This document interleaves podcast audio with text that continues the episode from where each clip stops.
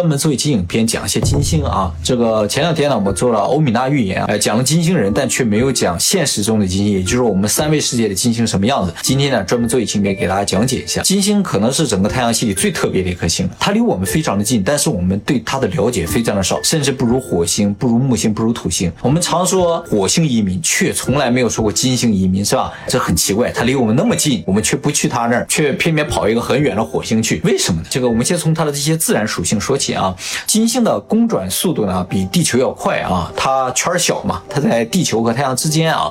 所以转速很快，它一年只有二百二十四天。但是金星的自转速度非常的慢，二百四十三天，也就是说金星上的一天比一年还要长，是不是很神奇呢？而且呢，它这个自转呢是整个太阳系里独一份儿太阳系的所有星的自转都是逆时针，它是顺时针，为什么不知道？那么由于金星在地球和太阳之间，所以呢，每当金星通过地球和太阳之间的时候，我们在地球上就会看到一个小黑点从太阳上划过啊，这个小黑点其实就是金星了，直径大概是太阳的三十分之一啊。那么这个现象呢，被称作叫金星凌日。那么既然金星在地球和太阳之间，每次它通过我们前面的时候，我们都会看到一次金星凌日，就感觉这个现象应该也没有很稀少，是吧？但事实上并不是这样，每一百二十年能出现两次。为什么会产生这个情况呢？就是因为金星的公转轨道平面和地球公转轨道平面有一个夹角，也比如说地球比如说这么转。但金星是这么转的。啊，所以呢，我们真正交汇的时候呢，每一百二十年才有两次啊。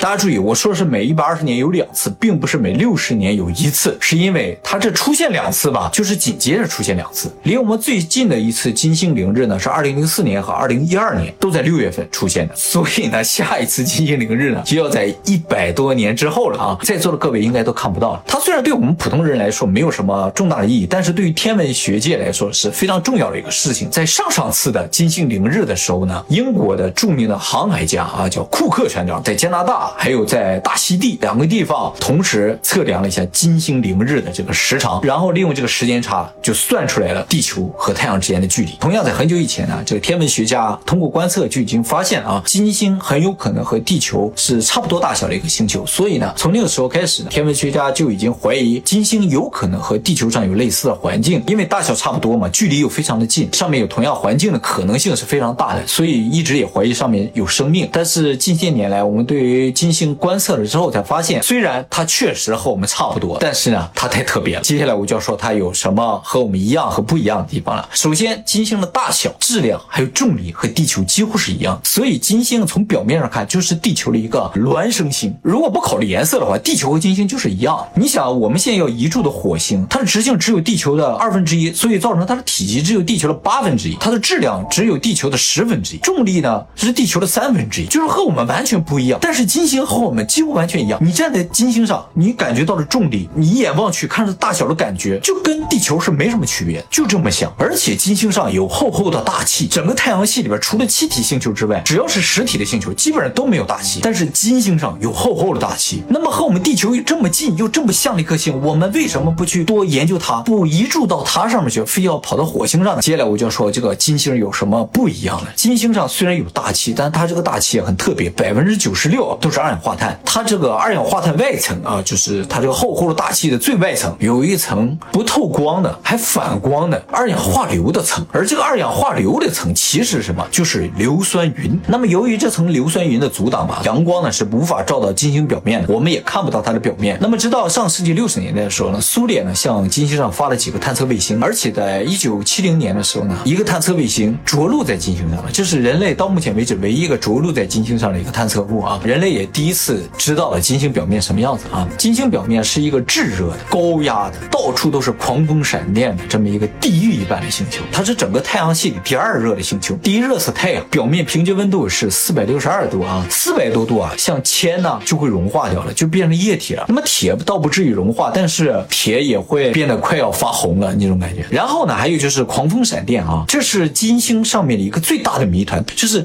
金星上面啊，永远都刮着每秒一百米的狂风。这个狂风呢是顺着它自转方向的啊，这就非常不合理。通常我们星球上的风都是因为温度差或者是自转形成的。首先，它的成分是比较均一、比较稳定的，按理来说不会因为成分不一样造成就是空气的流动。再一个就是它自转速度又非常慢，它不会由于自转引起狂风，但是它上面就有每秒一百米的狂风，永远都这么吹着。它的风的动力的来源在哪？你不知道，这到现在啊，这个天文学家都解释不了。而且我刚才说它上面高压嘛，金星地表的气压呢是九十二倍地球的大气压，所以任何生物啊在金星表面都是无法生存的。像我们地球上最强的生物水熊虫，在金星上一下就变成灰了啊！人类呢，如果穿着宇航服也是不可能站在金星上，因为太热，压力也太大了。现在我们的宇航服啊，主要是抗冷比较厉害啊，因为大部分星球是比较冷的，所以它能够抵抗零下一百多度的温度。零上的话也大概一百多度，也就到顶啊。这个再往上的话，这个就开始燃烧了，就是融化了啊。所以金星上穿宇航服也是没有用，而且压力我们顶不住啊。现在宇航服大概能顶个十几倍的大气压已经了不起了吧？但是金星上九十二倍地球大气压，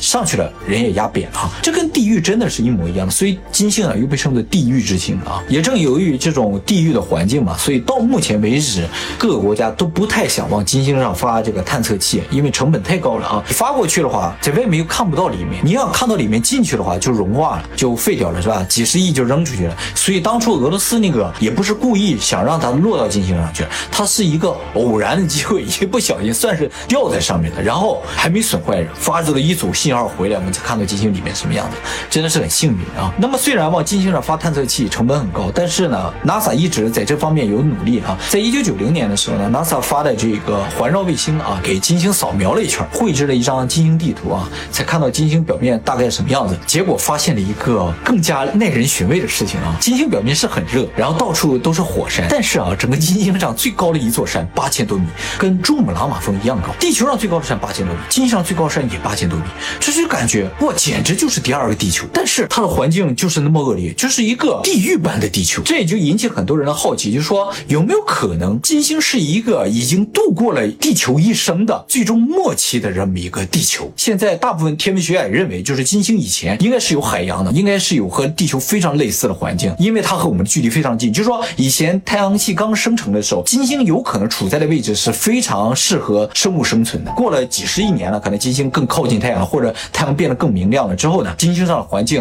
遭到了摧毁，它变成现在这样地狱般了，是吧？地球变得更适宜生存了，所以金星很有可能就是未来的地球。但是呢，这个假说里面是有问题的，因为如果这个过程是慢慢的演变的，也就是说金星以前非常类似地球，那就说金星上有可能有生物，而后来经过慢慢的演变变成了一个地狱之星的话，那这些生物很有可能是可以适应金星的这个转变的过程的。也就是说金星上有生命是不奇怪。好，以上呢就是老高提前录制好关于金星的内容啊，呃，因为我在录制这个金星内容的时候呢，还没有出来就是金星上发现生命痕迹的这么一个新闻，呃，所以呢，我最终的结语落在了金星上很有可能有生命啊。没想到刚说完了，哎，金星上就爆出来说有生命的迹象啊。接下来呢，我们就来说说这个新闻是怎么回事啊。这一次呢，发现金星上有生命迹象呢，并不是 NASA 啊，只是 NASA 给背书了一下。发现这个迹象呢，是英国卡迪夫大学的研究小组啊，他们通过智利和夏威夷的天文望远镜，发现金星的大气中含有大量的这个磷化氢。磷化氢这个东西啊，在地球上是有的啊，也不是那么罕见，有一些化学工厂也生产这个东西啊，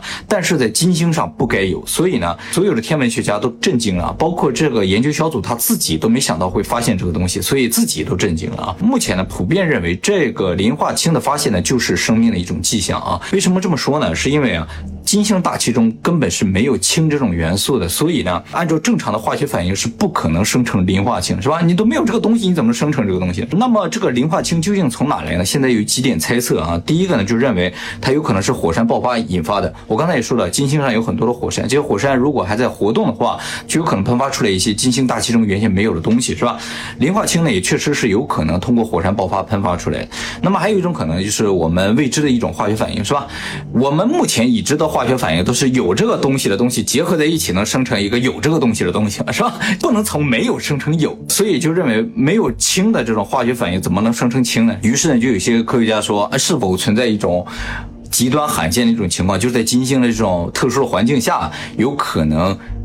出现了一种我们不知道的化学反应，生成了这个磷化氢啊。说实话，如果这种化学反应真的存在的话，这就不是我们没见过的问题，是我们想象都想象不到的啊。那么第三种生成磷化氢的可能性呢，就是生物制造了啊。那么目前地球上的磷化氢呢，也主要有两个来路啊，一个呢就是人造，一个呢就是微生物造啊。呃，不管哪个造都是生命造嘛，是吧？人造的话就是通过我们的一些化学反应啊，当然肯定是有氢啊、有磷啊，完了反应之后生成磷化氢的。那么生物制造呢，就是我们目前地球上有一些细细菌，它们通过分解有机物，当然也能分解有机物，不能分解无机物啊。分解有机物的时候也能生成这种磷化氢。那么这三种可能性呢，目前认为啊，最有可能就是第三种，就是生物制造。前两种啊，为什么被排除呢？就是因为这次检测出来的磷化氢的量特别的巨大啊。按照这个研究小组他们自己运用计算机的模型试算了一下啊，就算是火山爆发，或者是有一些我们不了解的化学反应，比如说太阳照到了这个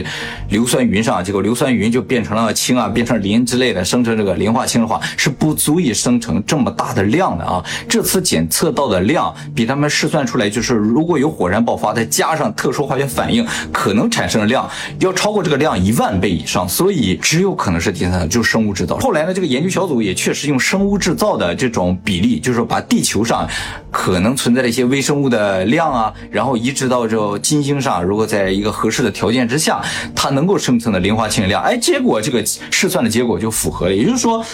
从我们目前的推测也好，从试算的结果来看的话，生物制造的可能性是最大，也就是说金星上很有可能有生命啊。所以这次 NASA 就特别的开心啊，虽然不是他们发现的，但是 NASA 承认这是人类地外文明探测史上最重大的发现啊。因为这个发现吧，就不像以前都是推测、猜测或者估计什么之类的，这个基本上就是有一个很有力的证据，能够证明地球之外有生命的存在啊。